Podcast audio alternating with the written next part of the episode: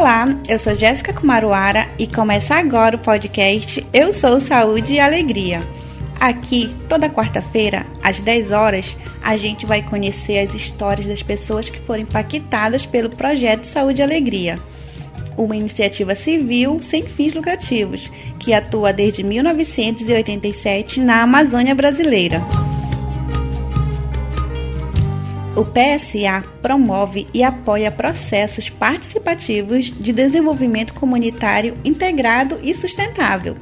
E é por muita gente das próprias comunidades e de outras regiões da Amazônia que hoje o Saúde e Alegria é feito. Essa terceira temporada tem seis episódios e nesse nosso segundo episódio vocês vão conhecer a Rosângela Tapajós, artesã e liderança na comunidade Urucoreá, região da Resex Tapajós Arapiuns. A gente já apresenta mais da Rosângela, mas antes, um convite. Se você não quer perder nenhum dos nossos episódios, clique em seguir ou assinar se estiver ouvindo esse programa no Spotify ou qualquer outro aplicativo de podcast. Quer saber mais do projeto? Acesse o site saudealegria.org.br. O link está na descrição do episódio. E agora, como a Rosângela se tornou saúde e alegria. Olhar para a floresta e tirar dela o sustento, mas sem agredi-la. O conceito parece ser difícil de ser colocado em prática, mas em comunidades da Reserva Extrativista Tapajós Arapiuns, mulheres se uniram para fortalecer a cultura e a renda das suas famílias aliadas à preservação da natureza. São elas as responsáveis por transformar fibras vegetais em peças que já ganharam o mundo e encantam pelas características únicas. Mas nem sempre foi assim. Ainda em meados da década de 90, a tradição da cestaria com fibras vegetais, principalmente a de Tucumã, estava se perdendo. Nascida na comunidade Urucoreá, a artesã Rosângela Castro Tapajós lembra como foi feito o trabalho de resgate dos traçados do Arapiuns e o impacto que a produção local assertiva teve na vida de dezenas de mulheres.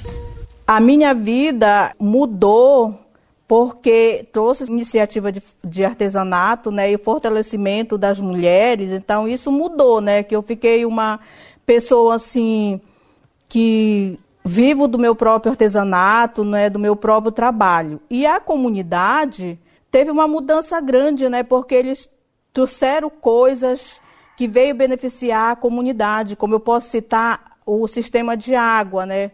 Quando ele chegou aqui na comunidade, tinha muitos casos até de morte, né, que teve aqui na comunidade. Então eles trouxeram abastecimento de água, a gente começou a cuidar da água, e isso mudou muito a vida da comunidade. O PSA atua desde 1987 em comunidades ribeirinhas e tradicionais de municípios do Oeste Paraense, promovendo e apoiando processos que contribuem no desenvolvimento comunitário e na sustentabilidade. De um lado, Eugênio Scanavino implantava projetos e ações voltados aos aprimoramentos das políticas públicas e qualidade de vida das comunidades. De outro, Sandra Gama ajudava os artesãos no resgate cultural, que à época tinha diversas barreiras, inclusive dentro do próprio território. Segundo Rosângela, as peças eram feitas nas próprias casas dos moradores em núcleos familiares mas no decorrer do tempo a confecção foi aprimorada em grupos mais amplos, através de capacitações, oficinas, assessoria organizacional e estruturação. As mulheres encontraram o combustível que faltava para exportar as peças além das fronteiras das próprias comunidades.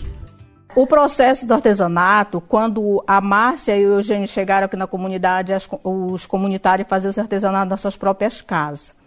E eles viram que era um produto que era muito bonito e que a gente poderia trabalhar esse produto de forma sustentável, né? Que o artesanato é sustentável. Então, eles começaram a organizar formar grupo. Antes as pessoas trabalhavam nas suas próprias casas, né? Faziam o seu artesanato e vendiam em Santarém baratinho. Depois a gente começou a formar o grupo e colocou esse produto no mercado. Então, eles ajudaram esse fortalecimento do artesanato aqui na comunidade.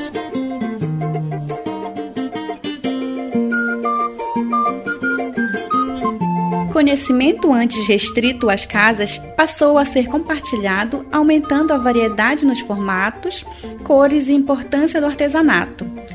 A matéria-prima sai da natureza, inclusive os pigmentos usados para colorir o que é produzido dentro da Resex. São cascas, folhas e raízes usadas para dar vida ao grafismo e à identidade das artesãs.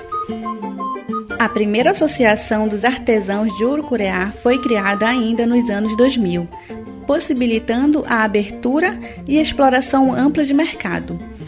Com os resultados, o modelo de negócio passou a ser exemplo e reconhecido no Brasil. O projeto Saúde e Alegria recebeu o Prêmio Cidadania e Iniciativas Sociais Inovadoras do Banco Mundial em 2002 e o Prêmio Nacional de Planos de Negócios da Choca McKinsey em 2005. A iniciativa foi expandida para outras comunidades. Em 2015, surgiu a Cooperativa de Turismo e Artesanato da Floresta, Turiarte, que conta com artesãos de comunidades da Resex Tapajós Arapiuns. O PSA iniciou esse trabalho de fortalecimento do artesanato, né, aqui na comunidade. Então foi uma iniciativa deles, né, a comunidade já tinha o próprio produto, mas vendiam em Santarém. Então, quando eles chegaram aqui, eles viram que tudo, que era possível colocar esse artesanato no mercado. E eles começaram a trabalhar, começaram nessa organização junto com nós e hoje eu posso dizer que isso é fruto do PSA, né? E o ecoturismo de base comunitária também. Outras iniciativas também são executadas dentro das comunidades, como o turismo de base comunitária, que se fortalece ao longo dos anos de maneira sustentável. Para a artesã que viu o fortalecimento e desenvolvimento da comunidade urucureá, sonhos se transformam em realidade a partir do momento em que há pessoas que se doam para alcançar objetivos. Esse pensamento norteou grandes avanços na comunidade, como o Telecentro de Inclusão Digital, mais saneamento e qualidade de vida, capacitação aos comunitários. Eu sou Saúde e Alegria porque o Saúde e Alegria ele trouxe muitas coisas boas para a comunidade, né? Principalmente o fortalecimento do artesanato, o fortalecimento das mulheres, a saúde das mulheres, trouxe os benefícios né, que até hoje a gente tem, como a água, nós temos o telecentro com internet, nós tivemos muitas capacitação para os jovens, para as mulheres. Agora, ultimamente, o nosso, o nosso refeitório aqui. Então, isso ajudou e está ajudando muito a nossa comunidade. Na verdade, essa ajuda que o Saúde Alegria trouxe aqui sobre o refeitório, né? Então, o nosso refeitório era um sonho nosso, né? Nós ter esse refeitório e isso só veio nos ajudar ainda mais, né? Com o nosso fortalecimento, com o crescimento da comunidade.